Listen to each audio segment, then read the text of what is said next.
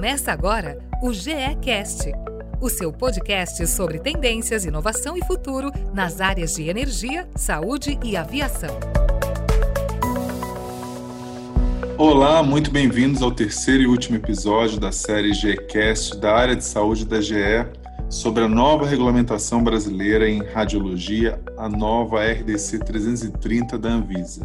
Eu sou Leonardo Gross, líder de soluções digitais de serviços para a América Latina na GE Healthcare e vamos concluir esse bate-papo muito interessante. Meu convidado de hoje é o Dr. Rodrigo Charantano, médico radiologista e coordenador médico do Programa de Controle de Doses de Radiação do Hospital de Câncer de Barretos, agora denominado Hospital de Amor. Seja bem-vindo, doutor Rodrigo. Muito bom tê-lo aqui conosco. Olá, Leonardo. Muito obrigado pelo convite. É uma satisfação poder estar aqui e discutir um pouco esse tema que é tão importante, particularmente para mim, mas também para o Hospital de Amor que eu estou aqui representando. A gente que agradece.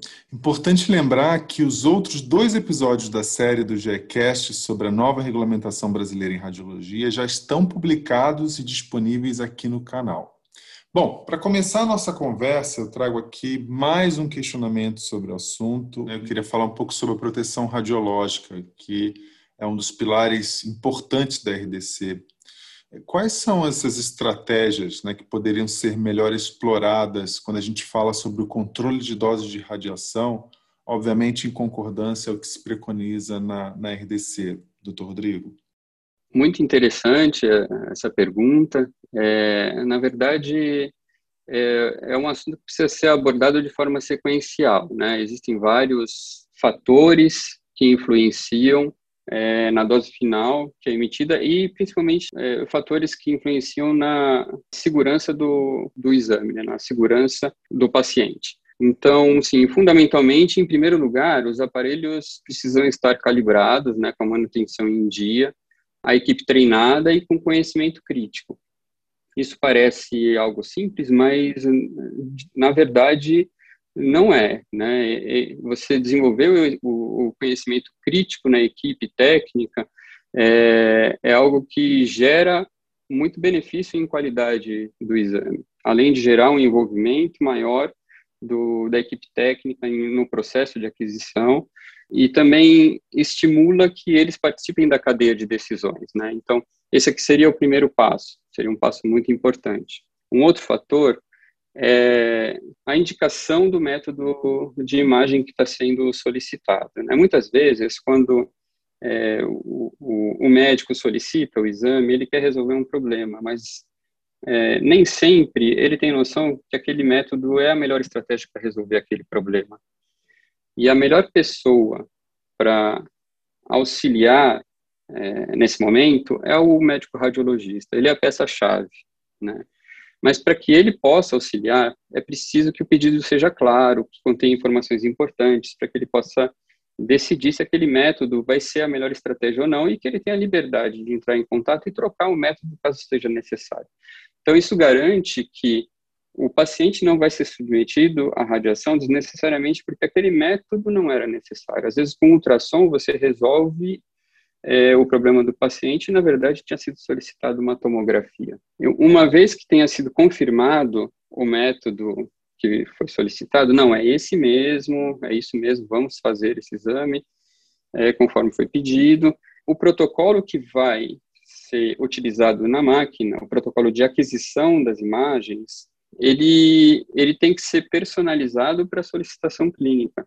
Né? O que acontece é que, por simplificação, muitos lugares usam um protocolo único para todas as situações.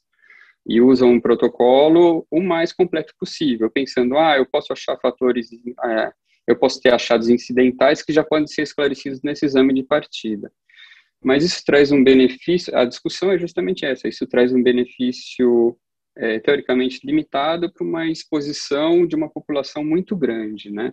Então, a ideia é que a gente individualize os protocolos de exame, né, de acordo com a situação clínica. Então, os protocolos seriam enxutos e individualizados. Por exemplo, é, um paciente que vai investigar é, uma alteração hepática, ele provavelmente vai precisar de uma fase, de quatro fases no exame, né? O sem contraste, o arterial, o portal e o equilíbrio. Então, são quatro momentos de aquisição, são quatro varreduras quatro exposições aditivas à radiação.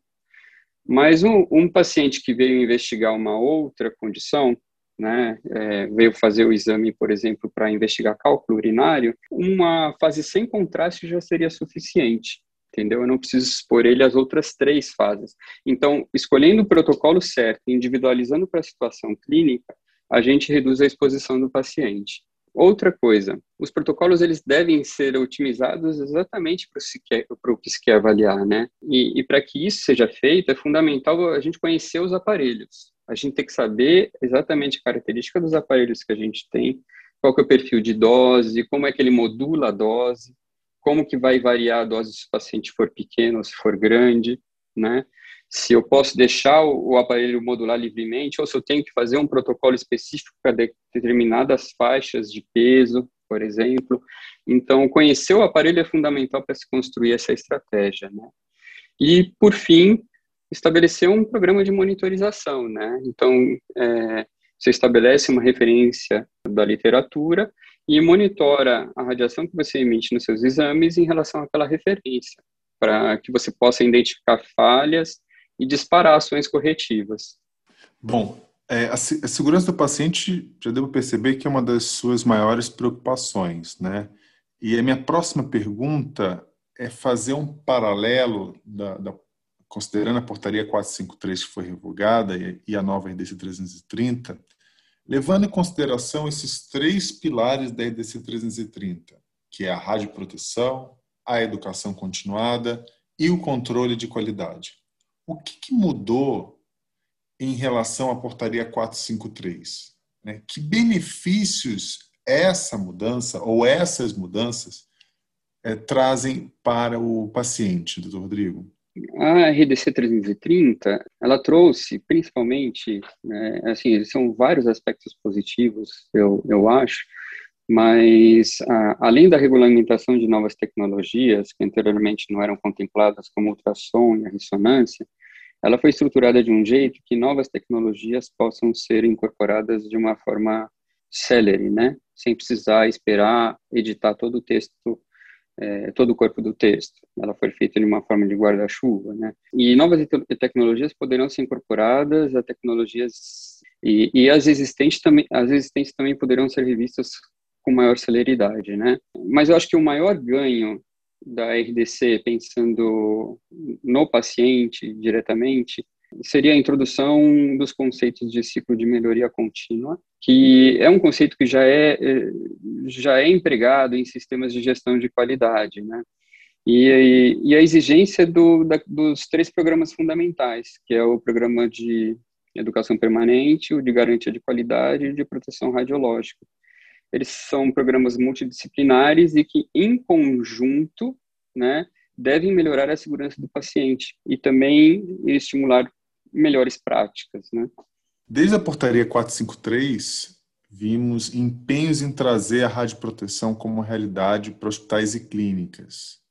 Mas a gente sabe que cultura ainda é muito precária.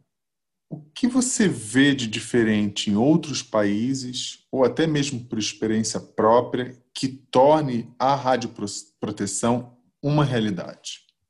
Está é, tá aí um tema interessante, né? A exposição à radiação, eu vejo no nosso meio, né, é uma preocupação secundária, né? É, especialmente porque geralmente quando se indica um exame de radiologia, o paciente tem um problema que precisa ser resolvido. Mas nos países desenvolvidos, isso é um assunto já muito debatido e há muito tempo, né? De forma que a baixa dose de radiação começou a ser usada, inclusive, como fator de promoção. Então, se eu executo o exame com a qualidade satisfatória, mas eu emito menos radiação, isso é um, um, um fator positivo do meu serviço e isso é explorado mercadologicamente também. É, nós ainda estamos muito distantes disso ser uma realidade. E aqui no Brasil, é, especialmente, nós estamos muito mais distantes, né? É, nos Estados Unidos, eles tiveram uma sacada muito legal. Eles fizeram um repositório de, de dados que é alimentado por instituições ao longo de todo o território nacional voluntariamente, que é chamado Dose Index Registry, né? do Colégio Americano de Radiologia. Então, o que acontece? As instituições, elas normalizam os protocolos em relação ao repositório, vão, vão, vão colocar a denominação dos protocolos tudo de forma igual e vão alimentar voluntariamente e anonimadamente esses protocolos na é, base de dados. E, ao final de um certo período, eles recebem um relatório de dose da instituição dele, né? Então cada instituição recebe as, o seu relatório de dose e o seu posicionamento em relação aos demais. Por que que isso é importante? É, quando a gente vê a regulamentação, a regulamentação ela define um valor máximo, é um valor de segurança. Então, por exemplo, para a gente colocar isso em números, um exame de uma tomografia de abdômen, a RDC estipula que seja um valor máximo de 25 miligramas. Os exames que a gente faz aqui no Hospital de Amor ficam pelo menos 10 miligramas abaixo disso, com a qualidade satisfatória, né?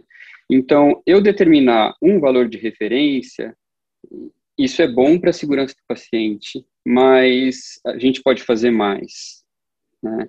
Então, a gente pode é, ir um passo além. E quando eu vejo o que os outros estão conseguindo fazer, eu tenho uma referência mais concreta. Porque como não existe uma referência absoluta, né, como não existe é, essa diretriz absoluta por exame, é importante saber o que é possível fazer.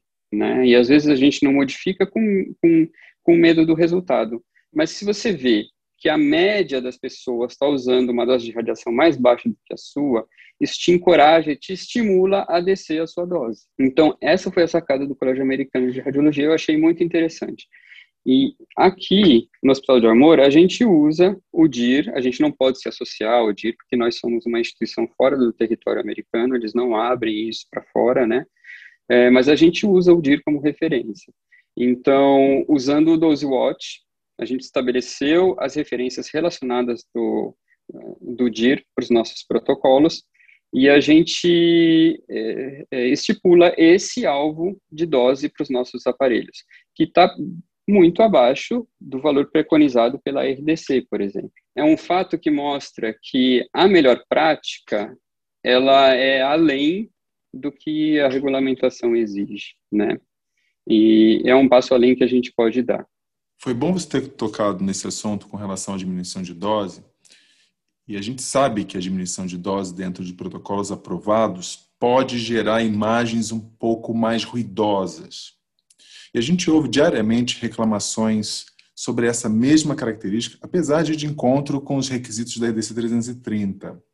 A AGE é reconhecida mundialmente por ser pioneira em desenvolver tecnologia que aprimora a qualidade das imagens com essas características através de suas tecnologias.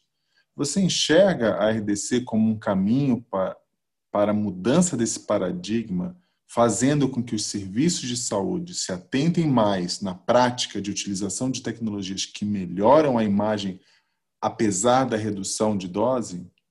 Muito interessante essa pergunta, mas eu acho que a gente primeiro tem que definir uma coisa, né? Um conceito. Existe aquela imagem que é ruidosa, aquela imagem que fica feia, digamos assim, diferente do que o radiologista gosta de laudar, mas ela é perfeitamente interpretável né? É uma questão de costume, é uma questão de janelamento e, e é perfeitamente trabalhável.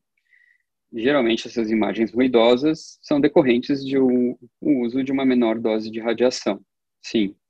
E existe a segunda situação em que a imagem ruidosa, ela é, decorrente né, dessa, dessa redução de, de radiação, ela causa perda de informação. Então, nessas situações, é, apesar de aparentemente ser laudável, é uma situação de perigo, em que pequenas alterações podem não ser detectadas. A diferenciação dessas duas situações é muito difícil os níveis preconizados pela RDC, primeiro, a RDC ela, ela, ela estabelece alguns níveis bem sumários é, que não são uma referência geral, né? Mas tendo um nível de referência, esse nível de referência, é, como a gente comentou no, no, anteriormente, ele é bem acima da melhor prática, né? É um pouco distante da melhor prática. Então, trabalhando em torno desse nível de referência, eu ainda não tenho um, um exame de imagem ruidoso, né? É, a RDC por si só, eu acredito que não vai, é, obedecendo aos níveis da RDC, não vai trazer esse conflito. Mas trabalhar esse conceito vai surgir do fato das pessoas começarem a trabalhar em cima de seus protocolos e verem que é possível você reduzir a dose sem prejuízo. Uma estratégia que pode ser adotada é, ao invés de você fazer um, uma mudança drástica, repentina, do, de, no, no, seu perfil de dose, é você fazer ela paulatina durante semanas ou meses. Né? Então, é, se, se você percebe que você precisa reduzir 40% da dose daquele exame, o que é uma redução drástica, né, muito grande, que causaria desconforto para qualquer radiologista, comparar uma imagem pré e pós-mudança, né, se ao invés de você fazer essa mudança de 40% imediatamente, você fizer 10% agora, daqui a um mês ou dois fazer mais 10% e assim vai, com o tempo você nem percebe essa transição. E sim, as tecnologias de, de melhoria têm contribuído muito para que imagens ruidosas sejam melhor recebidas, né? É, mas antes de empregar essas tecnologias, é preciso saber se a gente está trabalhando no nível de, de redução que ainda mantém informação importante. Né? A, a grande preocupação aqui é não reduzir é, muito a dose ao ponto de que se perca a informação. Muito obrigado por compartilhar todo esse conhecimento conosco. Doutor Rodrigo, quero agradecer demais a sua presença nesse, nessa série do GECast sobre a nova regulamentação da Anvisa em radiologia. Deixar aqui aberto para que você conclua o nosso podcast com a seguinte provocação. Na sua opinião, como será o futuro da radiologia no Brasil?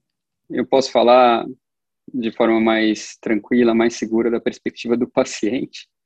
Eu acho que da perspectiva do usuário é, é um futuro de mais segurança, né, e de maior oferta e talvez com um menor custo, né. Eu acho que da perspectiva do, do usuário é, é um futuro melhor do que o que nós vemos hoje. E com isso encerramos mais uma série do Gcast. Se você perdeu os primeiros dois episódios, não se preocupem, eles estão disponíveis em nossas plataformas de áudio. Fique de olho no nosso Gcast nas redes sociais da GE Brasil.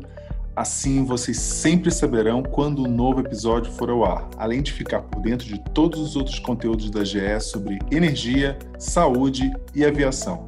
Obrigado por ficar conosco nesse tempo. Até a próxima. Tchau. GECast o seu podcast sobre tendências, inovação e futuro nas áreas de energia, saúde e aviação.